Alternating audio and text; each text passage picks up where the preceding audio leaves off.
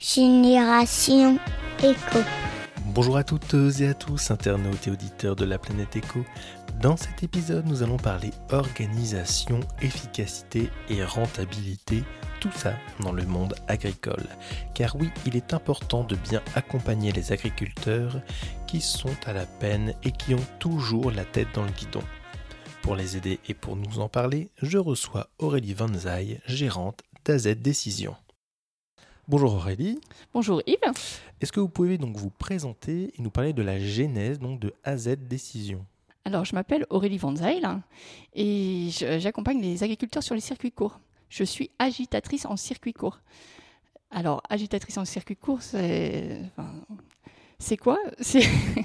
C'est en fait euh, accompagner les, les, agriculteurs qui souhaitent commercialiser leurs produits et communiquer sur leurs produits euh, au niveau local. Euh, on a souvent des consommateurs qui souhaitent acheter localement, mais qui ne savent pas où s'adresser, l'assortiment qui est disponible, comment les, exploitations qui sont autour de chez eux. Euh, et puis on a des agriculteurs qui ont des bons produits, euh, mais qui n'ont pas toujours le temps pour vendre en circuit court. Et en fait, moi, je vais accompagner l'agriculteur pour que l'un et l'autre arrivent à se trouver plus facilement. D'accord. Et donc, euh, est-ce que vous pouvez en dire un petit peu plus justement sur ça Sur la partie, alors communication, euh, ça va être la communication sur euh, au niveau local, donc ça va être tout ce qui est signalétique, les réseaux sociaux, toute, on va dire la, la communication la communication euh, directe, oui, très locale. et puis sinon, après, on va avoir euh, sur la commercialisation, la commercialisation. Donc là, on va mettre en place euh, un outil où le client va pouvoir voir l'assortiment disponible. En fait, ça permet aussi d'avoir un outil pour la gestion en back-office sur l'exploitation. Parce que la... vendre un produit en circuit court pour un agriculteur, c'est pas toujours évident. Et il y a plein de choses à, mettre en place en amont pour vendre, euh, vendre son produit. D'accord, si j'ai bien compris, euh, AZ Décision, vous mhm. êtes là vraiment pour l'accompagnement de l'agriculteur, pour l'utilisation donc de cet outil, pour qu'il puisse donc euh, l'utiliser, pour pouvoir donc acheter de façon locale. Et en même temps, vous faites une action donc de communication. Finalement, vous les aidez à communiquer sur leur, leur activité, leur, activité voilà, leur exploitation directement. D'accord. En fait, euh, c'est donner les clés, toutes les clés euh, à, l'agriculteur pour qu'il soit autonome et indépendant dans la gestion de, son, de ses produits. Parce que euh, souvent, ils arrivent sur le circuit court. Alors maintenant, ça, avec l'année qu'on vient de passer, ça a un peu évolué. Mais souvent, c'était avant. Euh, c'était aussi pour, euh, bah, pour mieux vivre. Hein, parce que euh, vendre des grosses quantités et rien avoir à la fin du mois, c'est souvent la, réalité d'un agriculteur. Et le circuit court, ça permet aussi de, de pouvoir mieux vivre de son activité. D'accord, ok. Ouais, donc il est plus. en fait, il a, des marges qui sont plus intéressantes. Oui, c'est ça. Il a pas. Enfin, déjà, les, le, le, coût de production est Réduit Enfin, pas forcément réduit, mais euh, enfin, dans son prix de vente, hein, ça tient compte de son coût de production et un minimum de marge pour pouvoir vivre. D'accord. Ce qui n'est pas forcément le cas euh, euh, sur d'autres circuits. D'accord. Alors, vous avez fait de nombreuses années de, de, travail donc, dans les, les, Pays-Bas. Est-ce que vous pensez que les Néerlandais ont, de l'avance sur les Français d'un point de vue purement environnemental et écologique? Et si oui, euh, qu'est-ce qu'on pourrait leur, leur, piquer comme idée? Eh ben, alors je pense qu'ils sont très. C'est un, un, pays qui est très très euh, novateur, où euh, ils ont une soif d'innovation qui est énorme. et sur la, la partie, qu'est-ce qu'on pourrait leur, leur, piquer? Enfin, c'est quelque chose qui ressort souvent, mais circuler en vélo. Hmm. Souvent, il y a une voiture, quand il y en a une, par, euh, par foyer. Et euh, la vie en vélo, bah, c'est vrai que bah, c'est tellement agréable, mais aussi sur un point enfin sur un, point de vue euh, écologique, bah c'est, enfin, ah bah c'est sûr. C'est super quoi. Les seules euh, émissions de gaz à effet de serre sont nos propres rejets directement. Euh, c'est sûr que le vélo, il y, y, a des choses intéressantes à, à, mettre en place. On le voit très très bien d'ailleurs sur sur Angers, hein, notamment avec les différents plans vélo qui mm. peuvent exister, même si on peut aller encore plus loin et toujours plus loin. c'est vrai que les Pays-Bas sont assez euh, montrer du doigt de façon positive à ce niveau-là. Euh, on voit beaucoup d'images hein, avec, euh, avec des vélos. Il n'y a pas que les tulipes. non, il n'y a pas que les tulipes. Effectivement, aux Pays-Bas. comment vous êtes rentré dans le monde de l'agriculture? Alors en fait, j'ai un entourage très très présent dans l'agriculture. J'ai des parents agriculteurs, j'ai des oncles et tantes agriculteurs, enfin, dans diverses productions aussi, que ce soit la viande, les volailles, le maraîchage. Hein les céréales. Donc ça donne un, panel euh, assez important. Euh. D'accord. Et puis, euh, bah, ce que je fais aujourd'hui, en fait, je, je, le fais depuis très très longtemps, mais je le faisais à titre, à titre bénévole. même quand j'habite aux Pays-Bas, je, je faisais beaucoup de choses pour les uns et les autres mais sur mes, pendant mon week-end, le soir. et puis quand on est rentré en France, bah, je me suis dit, ce que je fais à titre bénévole, bah, je, veux, je peux le mettre au service de d'autres en fait. Oui, et pourquoi pas créer une activité euh, pourquoi, pas créer mon activité euh. D'accord. Et vous travaillez déjà dans l'agriculture euh, aux Pays-Bas? Oui, en fait, j'ai travaillé 11 ans dans, dans l'export. basé aux Pays-Bas et je travaille sur les pays, enfin l'export vers les, les, pays francophones. D'accord. Donc ce qui, a, ce qui donne aussi une vision très large parce qu'on peut parler euh, tous la même langue, mais avoir des, des pratiques euh, complètement différentes ou plus ou moins différentes. Et du coup, c'est très très, très très enrichissant. voilà. Je, je, pense notamment, il y a toujours une expérience au Maroc hein, qui me qui m'a toujours fait sourire parce que, enfin, on peut avoir un une idée sur la, manière dont on va être, enfin dont est menée la, production.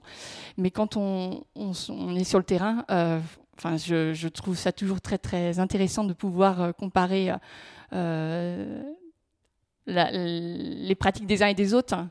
Euh, mm, oui, c'est vrai que souvent on a l'image de, des Européens qui vont à l'étranger, qui viennent avec leurs techniques, alors que finalement, sur place, ils ont déjà, l'expérience et les techniques qui sont finalement aussi intéressantes, voire même plus intéressantes que les techniques qu'on apporte. C'est ça, et puis les, les, les, techniques des uns et des autres, euh, enfin le fait de pouvoir échanger les uns avec les autres, c'est constructif et on avance. Euh, enfin, c'est 11 ans, j'ai adoré. ouais. Alors, vous avez parlé du Maroc et justement, euh, j'ai vu dans votre profil que vous avez participé au 4L Trophy. Oui. Euh, il y a quelques années de ça. Est-ce que vous nous parlez de cette expérience justement? Est-ce qui vous a motivé à participer à, cette compétition? Ah bah, Enfin, il y a plein de points, enfin plein de choses qui m'ont attiré dans cette, dans cette, dans ce, cette aventure, oui. En fait, il y avait le, côté humain. Enfin, avant, j'étais jamais partie vraiment en vacances. Euh, parce que dans une famille d'agriculteurs, il y a toujours autre chose à faire que de partir en vacances. et euh, il y avait, il y avait donc le, le, côté humanitaire, il y avait le côté euh, l'aventure, quoi. il y avait aussi la préparation en amont, donc rencontrer les entreprises, présenter le projet, et puis, euh, le côté humanitaire, ça m'a toujours, euh, toujours plu. Euh, et du coup, bah, c'est un beau, un beau challenge en fait. D'accord. et puis dans cette aventure-là, j'ai proposé à mon petit frère qui n'était pas encore majeur, de, au grand bonheur de mes parents, de, de m'accompagner. D'accord. Et, et, en fait, c'était une super aventure. Quand on est rentré, on a développé nos photos. Et en fait, on s'est rendu compte, c'est qu'on a fait plein de photos de plein de choses, mais on s'est même pas pris une seule fois en photo. Ah on était tellement euh, émerveillés par tout ce que l'on a pu, tous les moments qu'on a pu vivre, que bah, enfin. vous, vous, avez, vous, êtes, vous avez oublié euh, que finalement vous étiez là également. C'est ça, on a juste profité. Et puis euh, les échanges, les, de, de voir que bah, avec des choses très. Enfin, on n'a pas besoin de grand chose pour être heureux. Et en fait, c'est, quand on est rentré, c'était vraiment ça qui nous a, enfin, qui nous a mené pendant des semaines et des semaines et des mois et des années, et qui hmm. nous a toujours suivis. Et, ça, enfin, c'était une super expérience, quoi. Ouais. Effectivement, se confronter un peu à, la vie des autres, c'est toujours intéressant de, voir ce genre de choses. Et puis euh, de rencontrer des, ce qui, ce qui maintenant aussi me, avec le, recul. Les enfants qui n'avaient qui pas grand-chose, à qui on donnait des fournitures scolaires. Sur le mhm. passage, on pouvait aussi distribuer au fur et à mesure des... maintenant, c'est peut-être un petit peu différent, mais à l'époque, on pouvait distribuer encore en, face à face. Quoi. Donc, ça, c'était très, très sympa. Mais les, les enfants qui avaient euh, pas forcément toujours beaucoup d'éducation, qui pouvaient parler euh, deux ou trois langues. Et ça, c'est, il y avait aussi une adaptation de, ce côté-là où on se dit, bah, euh, quand on quand on veut, on peut quoi. Enfin, Et là aussi, c'était une super leçon. Enfin, voilà. Donc, euh, si vous avez l'occasion hein, de faire le 4L Trophy hein, ou même, euh, c'est quoi, c'est le rallye des gazelles aussi dans le dans le, même style. Euh, je pense qu'effectivement, ça peut être quelque chose mm. d'hyper enrichissant et d'intéressant.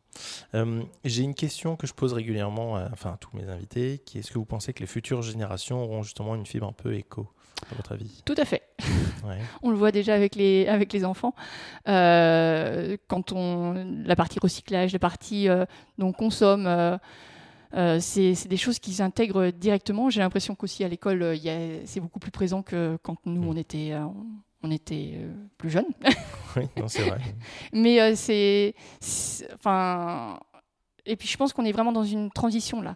Dans... Il, y a, il y a encore une fois le Covid qui est passé par là, qui a accentué. Mais c'est clair que les, les, enfants ont une sensibilité qui est très proche de la nature et puis qui nous rappelle qui nous rappelle alors. Ok. Euh, comment, comment on peut vous contacter? Alors, bah, via mon site internet, hein, www.azdecision.fr, ou sinon euh, sur mon téléphone, au 0... Oui, vous pouvez donner 07 86 31 93 15. Ok, ou directement sur LinkedIn peut-être Sur LinkedIn aussi.